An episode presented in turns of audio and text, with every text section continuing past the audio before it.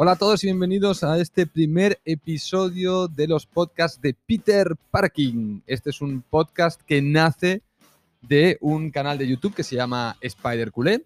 Y esta es la idea de seguir un poco con la conversación que surge en ese canal de YouTube de Spider Culé, donde el personaje de Spider Culé, que es el Spider-Man del Barça, habla del Barça. Y aquí la idea es expandir un poco los debates fuera del mundo del fútbol porque tengo más cosas que decir eh, que las que comento en el, canal de, de Spider Culé en YouTube, que todos conocéis. Seguramente la mayoría de los que estáis escuchando este primer episodio es porque venís de ese canal y que tenéis curiosidad por ver qué va a hacer el Spider Culé como Peter Parking, que también es un personaje cuyo nombre ya ha salido en el canal de, de, eh, Spider Culé en, YouTube.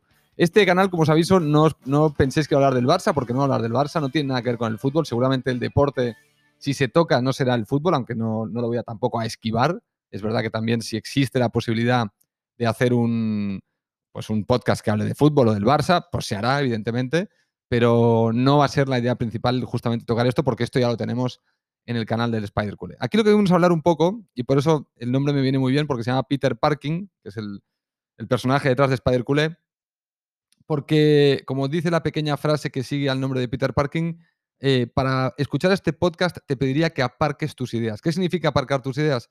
Significa que escuches esto con la cabeza un poco abierta, que no vengas aquí con unas ideas predeterminadas esperando escuchar lo que ya piensas para validarlo o escuchar algo contrario a lo que piensas para trocearlo y machacarlo. La idea no sería esta, porque esto es una muy mala praxis a nivel individual, en, en, en orden de aprender, en el orden de querer avanzar en el conocimiento individual y personal del, mundo que te relacionas, con el que te relacionas y que te rodea. Y la idea sería que intentaras escuchar verdaderamente los matices y las cosas que uno dice para hacerte una idea real de lo que realmente está queriendo decir la persona. Que es evidente que el lenguaje, aunque es muy útil, también es una barrera para poder comunicar a veces ciertas ideas complejas. El, lenguaje muchas veces, la elección de palabras que hace uno, cómo eh, monta las frases, cómo las organiza, son factores que pueden impedir el explicar exactamente lo que uno piensa o que el otro entienda exactamente lo que uno quiere decir, porque además de la emisión o de la elección de palabras que elige el que transmite la información, como digo, luego está la persona que la recibe y sus propios filtros auditivos y cerebrales, que son en general la fijación de ideas que uno ya tiene, de cosas que considera totalmente inamovibles y por las cuales no está dispuesto a escuchar ideas alternativas. Yo en este podcast voy a intentar eh, justamente hablar de cosas que pienso desde un punto de vista que no suele estar en los extremos. A veces hablar conmigo es frustrante o escucharme hablar de según qué temas es frustrante porque parece que no tenga una posición concreta. Y es que en algunos temas me cuesta tener una posición concreta porque entiendo no solo los dos lados de la ecuación, sino los dos lados de la ecuación o de la idea y los puntos intermedios que las separan, porque muchas veces las ideas están, cuando hablamos del blanco y el negro, ¿no? La forma más gráfica de ponerlo es, hablamos de blanco y negro y los grises que están entre medio de este blanco y negro. que estos serían los puntos, ¿no? Las diferentes estaciones que te acercan o te alejan del blanco y del negro. Bueno, a mí a veces me cuesta eh, dar una opinión concreta o concisa sobre algunos temas porque en los grises veo varias paradas donde, donde me puedo acomodar, donde veo que tengo cabida. A veces incluso también tengo en el extremo, pero habitualmente rara vez en mi cabeza el extremo o una de las posiciones es la única que me parece válida. Habitualmente tengo la blanca es válida o la negra y luego el gris que le sigue, el siguiente, el siguiente, el siguiente y ahí a partir de ahí se empieza a alejar y empieza a ver ya quizá opiniones o ideas que no me cuadran. Eh, por eso me preocupa mucho y pensaréis que exagerado, y ahora os explico por qué, la deriva que está tomando un poco la sociedad actual la sociedad actual se está polarizando. Esto creo que no necesito traeros mucha evidencia encima de la mesa para entender esta polarización. La polarización la vemos sobre todo en el ámbito político, pero que es un reflejo de nuestra sociedad. Cada vez votamos a gente que dice cosas más extremas, cada vez nos vamos más hacia el blanco o hacia el negro e intentamos encontrar en ese blanco y en ese negro la certeza. Hablando con algunos filósofos, me decían, eh, o escuchando a algunos filósofos también, que dicen que en tiempos de incertidumbre uno se, se agarra a sus ideales o a sus ideas.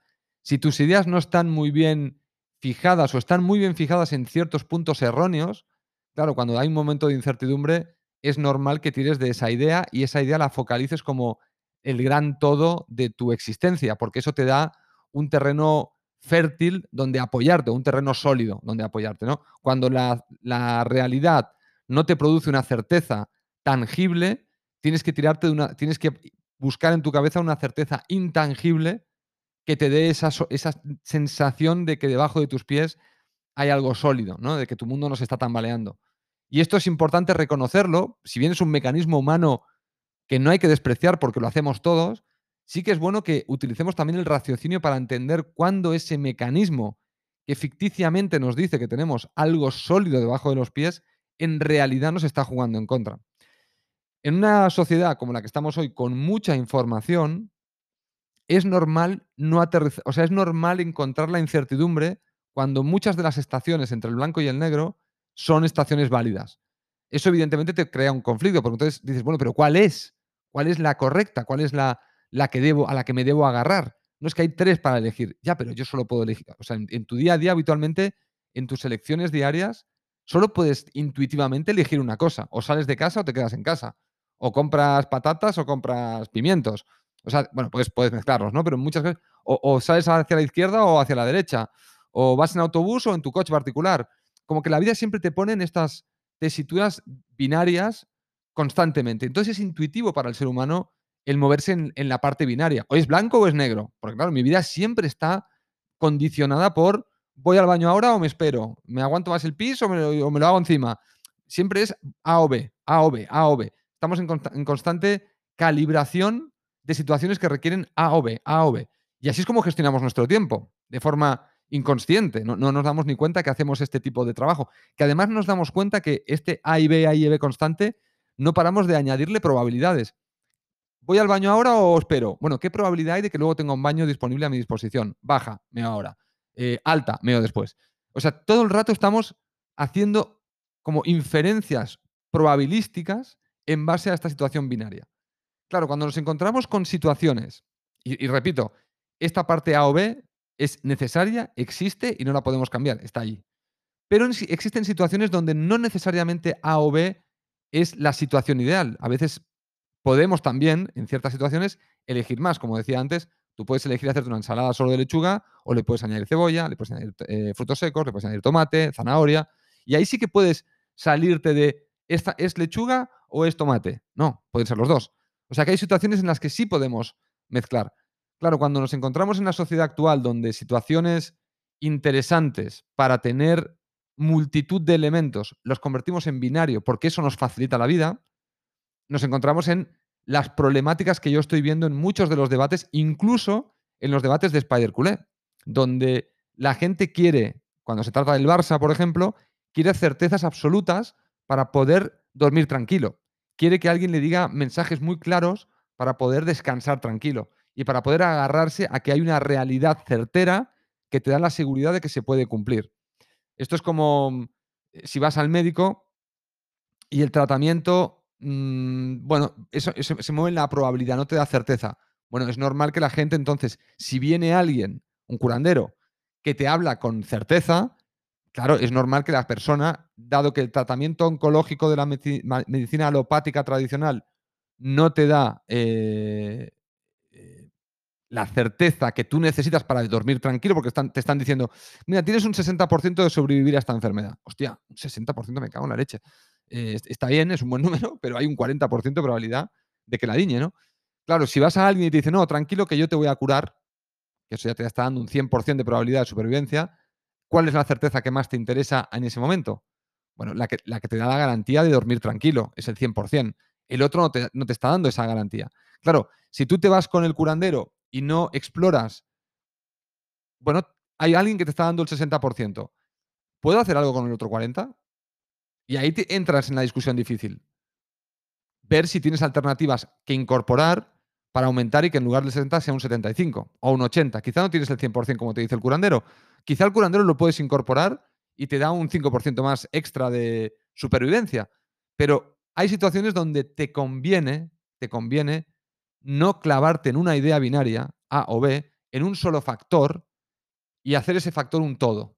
En muchas situaciones, aunque requiera un esfuerzo intelectual, porque es una putada, y el ser, el ser humano también hay que partir de la base de que somos una máquina muy curiosa, porque somos una máquina que está hecha, y lo dice la ciencia, para guardar energía. Es decir, nuestro cuerpo lo único que quiere es ser eficiente en la gestión de energía, que es, quiere recibirla y la quiere retener, no quiere gastarla a lo tonto, ¿no? De hecho, por ejemplo, ir al gimnasio a ponerse fuerte podría el cuerpo considerar una estupidez. Si eso que estás haciendo en el gimnasio no es para tu supervivencia, ¿para qué mierdas levantas pesas, ¿no? O para qué mierdas vas a correr.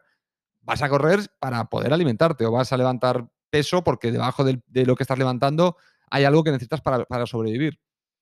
Pero nosotros hemos conseguido moldear nuestra propia realidad diciendo, bueno, pero es que me doy cuenta que si siempre levanto peso, eh, me pongo fuerte, tengo menos grasa, me pongo menos enfermo y, bueno, y hago toda una serie de inferencias. Claro, esto es un razonamiento sofisticado si lo pensáis.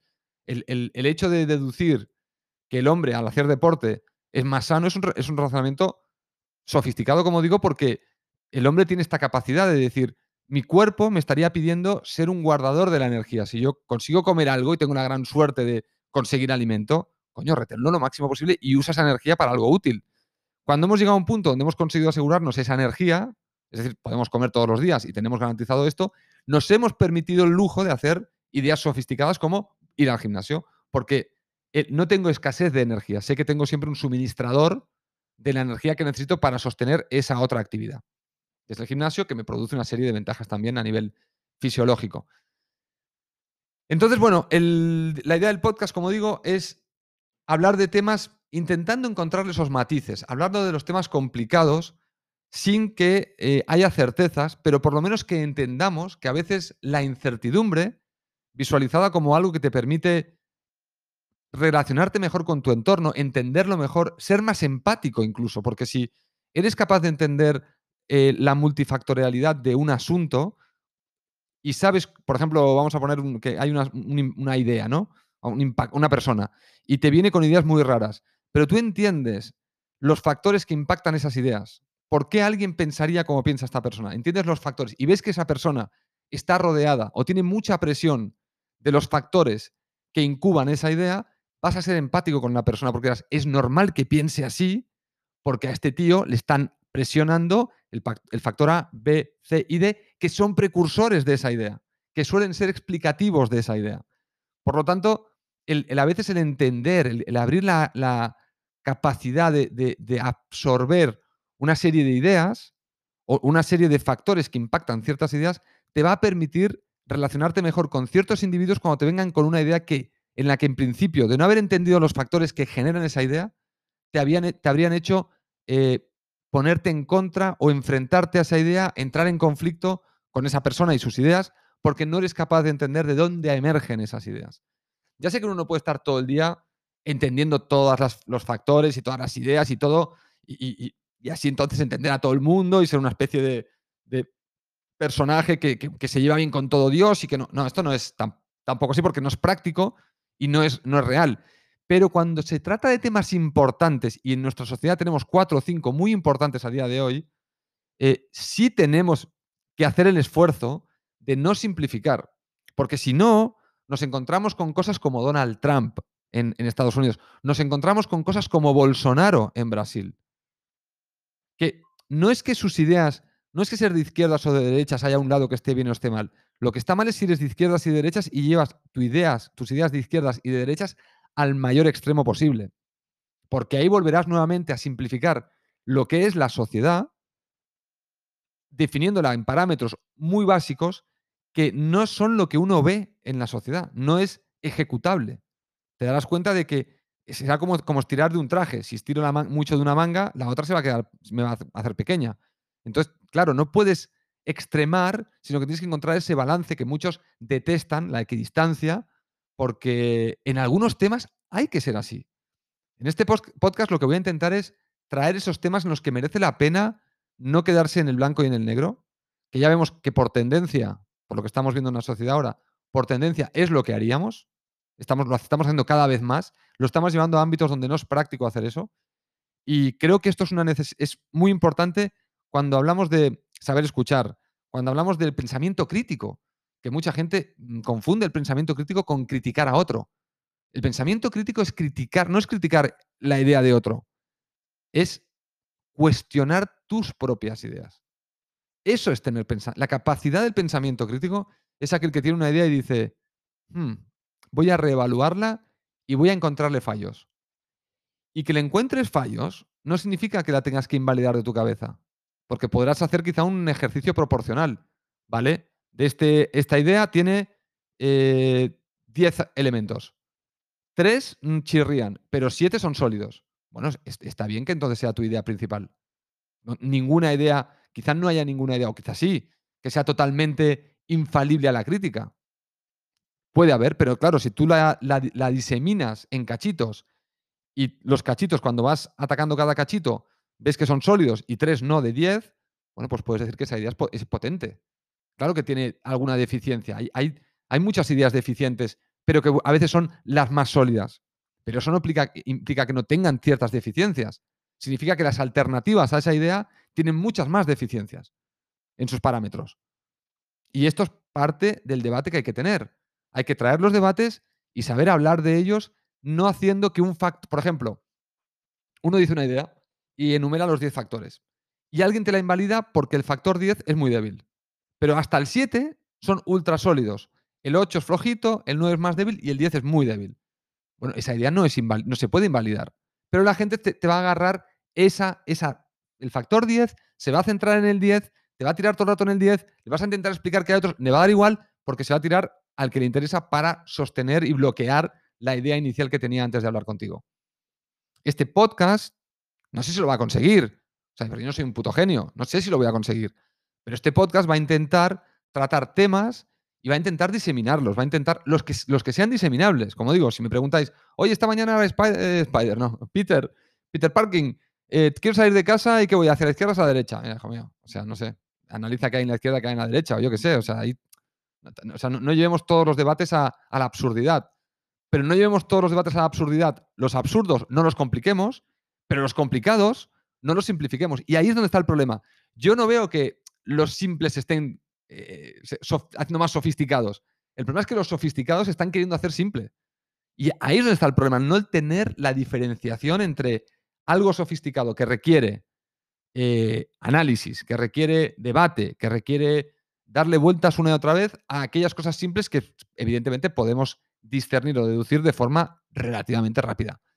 Este podcast nace con esta idea, es decir, viendo, es mi percepción, y es una percepción, ojo, que a mí se me alertaba de esta percepción en los años 90. En los años 90 ya se me, se me hablaba de esta deriva. Pero claro, en los años 90 no se veía. No se veía el problema que podía causar lo que se, se hablaba de que se está perdiendo el pensamiento crítico en algunos temas. Se está perdiendo completamente. Llegamos al 2020 y ves que algunos temas se tratan y el pensamiento crítico no existe. No es, que, no es que solo que no exista, es que no se permite. Es que se prohíbe. Que esto es una de una gravedad extrema. Claro, si hace 20 años o 25 años te alertaban de este problema y te decían, ojo que el pensamiento crítico se está perdiendo. En el 2020 ya ves que hay temas que no pueden tener pensamiento crítico. Y encima se prohíben. Bueno, si la deriva o la alerta que se me hacía a mí cuando era más joven, por tíos de la edad que tengo yo ahora, que a mí me sonaba chino, ¿no? ¿Qué dices? El pensamiento crítico está loco. Eh, pero lo veían venir. Bueno, si ahora estamos en la fase de prohibición del pensamiento crítico, ¿dónde estaremos dentro de 20 años si esta deriva no se frena? Si el pensamiento crítico se empezó a destruir en los 90 y en el 2020, para algunos temas, ¿eh? para algunos temas, no ahora no me llevéis a la típico, ¿eh? ahora es, todo absurdo, para algunos temas, el pensamiento crítico está prohibido, se, empezó a destruir en, los 90, a partir del 95, pongamos. 25 años después, en el 2020, está prohibido. No es que se haya destruido, es que se, se destruyó, ya se descompuso y ahora alguien le ha puesto una prohibición. No se puede volver a crear. ¿Dónde estaremos dentro de 25 años si esto no cambia? Si, seguimos manteniendo la prohibición del pensamiento crítico, me vienen algunas películas a la cabeza, eh, como la de Fahrenheit, y donde se queman los libros, donde no se puede leer, donde no se pueden tener ideas propias. Eh, no, es que, no es que esté planteando una sociedad catastrófica, porque yo creo que la sociedad en el fondo, en algún punto, se dará cuenta de que necesita el pensamiento crítico para sobrevivir. Eh, porque eso es parte de lo que nos ha llevado a evolucionar y a avanzar, tener pensamiento crítico sobre cosas que parecían que estaban establecidas. Por ejemplo, la esclavitud era una idea que si viajáramos a la época donde estaba en curso, pues era una idea que estaba, eh, se consideraba infalible. O sea, era una idea eh, que hubiese gente de color libre o que no existiera la esclavitud, era, era romper la sociedad, era romper la economía, era romperlo todo. Y sin embargo, el pensamiento crítico hizo que eso cambiara, una idea que parecía inamovible. Por lo tanto, el ser, humano se ha dado cuenta que para mejorar, las ideas inamovibles tienen también que ser cuestionables. De hecho, posiblemente tenga que ser. cuando veas una idea totalmente fijada, es muy, muy buen momento quizá para empezar a sospechar. Y me refiero a ideas que no tienen un eh, soporte científico validado detrás. Por ejemplo, que ahora todo el mundo empieza a decir que la Tierra es plana, eh, no nos valida a que empecemos. Esto sería justamente eh, llevar esto que estoy pidiendo a situaciones donde no es necesario. Es decir, no lo, el pensamiento crítico no hay que ponerlo en todos lados. El pensamiento crítico hay que ponerlo donde hay que ponerlo. Cuando algo ha resuelto un problema, por ejemplo, las vacunas, cuando las vacunas resuelven un problema de mortalidad infantil, sobre todo gravísimo, no significa que no haya que mejorar las vacunas. Pero decir que las vacunas son malas o no hay que tenerlas, no. Quizá no es, la mejor solución. Es posible que haya una mejor solución y hay que seguir buscándola. Pero es mejor que la alternativa anterior, que es que no haya vacunas. Y eso ya ha quedado validado y demostrado. Por lo tanto, no significa que el hombre tenga que cuestionarlo todo. Tiene que cuestionarlo todo no para volver hacia atrás, tiene que cuestionarlo todo siempre para tirar hacia adelante. Cuando tienes varias situaciones, una situación es buena, otra es muy buena y otra es genial, bueno, acabamos adoptando la genial, se supone, ¿no? Bueno, la genial no significa que no se pueda criticar, que no se pueda reanalizar y reevaluar para hacerla aún más genial. Porque si una cosa hemos aprendido a lo largo de los años en el ser humano es que hemos sido capaces de ir mejorando siempre. ¿Llegará un momento que no? No lo sé. de, hecho, esto es un problema que en esta generación no tenemos que preocuparnos, porque nosotros sí vamos a ver que las cosas son mejorables. Pero si en algunas situaciones simplificamos, prohibimos el debate, prohibimos la consecución de ideas, prohibimos el pensamiento crítico, vamos a ver un retroceso. Porque hay situaciones donde se está prohibiendo el pensamiento crítico que requieren justamente de mucho pensamiento crítico para solucionarlas. Que son situaciones, en algunos casos, que no se han solucionado y en otros que sí, pero se siguen planteando como que no. Yo voy a intentar, en este podcast, como digo, hablar de estos temas. No de todos, sino de aquellos que considero que se están simplificando, de aquellos que considero que requieren pensamiento crítico y se está prohibiendo el pensamiento crítico. Y sobre todo, lo que os pediré a todos es que en este podcast aparquéis vuestras ideas preconcebidas y primero escuchéis atentamente. Y lo escuchéis entero. No, no escuchéis una primera frase y ya explotéis porque ya dice algo que no os gusta. Primero escuchar la frase, escuchar todos los razonamientos y luego, si podéis, si os queda resto, debatirlos. Encontrar los puntos débiles, pero también reconocer los fuertes, igual que haré yo con vuestros argumentos o con los argumentos de otras ideas. Que yo también los analizo y no solo me quedo con la parte del argumento que considero débil de mi adversario, cuando hay veces que hablo, con alguien y a veces que hablo con alguien y digo, hostia, no estoy de acuerdo, pero reconozco que una parte de tu argumentación es sólida. Pero yo no estoy de acuerdo. Mi idea considero que tiene más puntos sólidos que la tuya, pero la tuya tiene algunos puntos que son sólidos. Y que de hecho, mira, me los guardo. Me los guardo para ver si los puedo incorporar, porque cuando son antagónicos a veces incorporarlos es difícil. Entonces, esto es lo que os pediría un poco para este podcast. Y nada más, así, así empieza este nuevo podcast aquí en Anchor de Peter Parkin. Recordar que me podéis mandar mensajes de voz, que esto es lo chulo. Y también aquí me permite no tener que usar la cámara, me permite generar el contenido de una forma súper rápida, porque grabar los episodios es aquí es fantástico. Lo hago directamente en Anchor, no tengo ni que procesar ni hacer nada, sino que lo grabo en vivo tal y como salen. No planteo hacer ediciones, si algún día me atasco, me corto, pues es lo que saldrá en el, en el podcast. No tengo ninguna intención de, de, no, de, editar, de, corregirme. Eh, quiero que sean charlas que vosotros veáis como si estuvierais conmigo en una cafetería hablando y yo no puedo editar esa escena. Es decir, si estoy contigo no, no voy a cortar ese trozo para que no lo veas. ¿no? Si estoy delante tuyo, pues hablaría así, no podría hacer nada para remediar o evitar el error. Eh, más divertido, creo que va a ser así, más, más informal, más cercano, más ameno. Pero bueno, acepto ideas también. Si no os gusta este formato, pues podemos ir, adaptándola. Bueno, lo dejo aquí en el primer episodio. Bienvenidos a este nuevo em, podcast. Peter Parking aparca tus ideas para escucharlo. Recomiéndalo, menéalo, dale like. No sé si tiene like, Anchor. Bueno, déjame mensajes de voz, que aquí se pueden enviar mensajes de voz. Em, estaré encantado de escuchar cualquier cosa que me tengas que decir. Y nos vemos en el próximo episodio, que intentaré hacer episodios. No tengo todavía establecida una frecuencia, sino que cuando tenga unos espasmos, como es bastante fácil de hacer este tipo de grabación, pues cuando tenga el espasmo mm, haré este tipo de podcast a riesgo de que a veces la opinión que dé, mm, ya lo alertaré al principio, ya intentaré ir alertando la cantidad de información o lo bien informado que me siento para hablar del tema para que también cuando veáis mi, mi cuando escuchéis el podcast, pues sepáis un poco también eh, bueno, cuánta información más o menos tengo, ¿no? Habrá temas que os diré, mira, no tengo ni puta idea de este tema, he leído muy poco, casi no sé nada, pero mi opinión inicial es esta, por esto, por esto y por esto. Y, os lo advertiré para que, no, para que sepáis exactamente, bueno, que este tío no está muy seguro de lo que está diciendo. O os diré, mirar, he leído bastante sobre el tema, ya me he formado una opinión, puede ser errónea, pero esta es mi opinión. Y ahí sabréis, bueno, aquí nos está indicando que se ha documentado bastante y, está dando una, una, opinión formada, en cierto modo, ¿no? Si es que esto se puede hacer.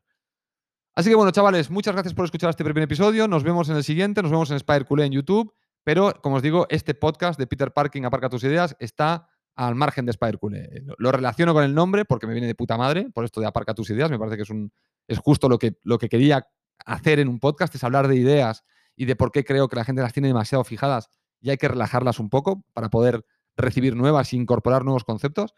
Y nada, os lo dejo aquí para que disfrutéis de otro contenido de vuestro amigo vecino, en este caso el Peter Parking. Hasta el próximo podcast y que lo paséis bien, chicos. chicas, claro. Y chiques.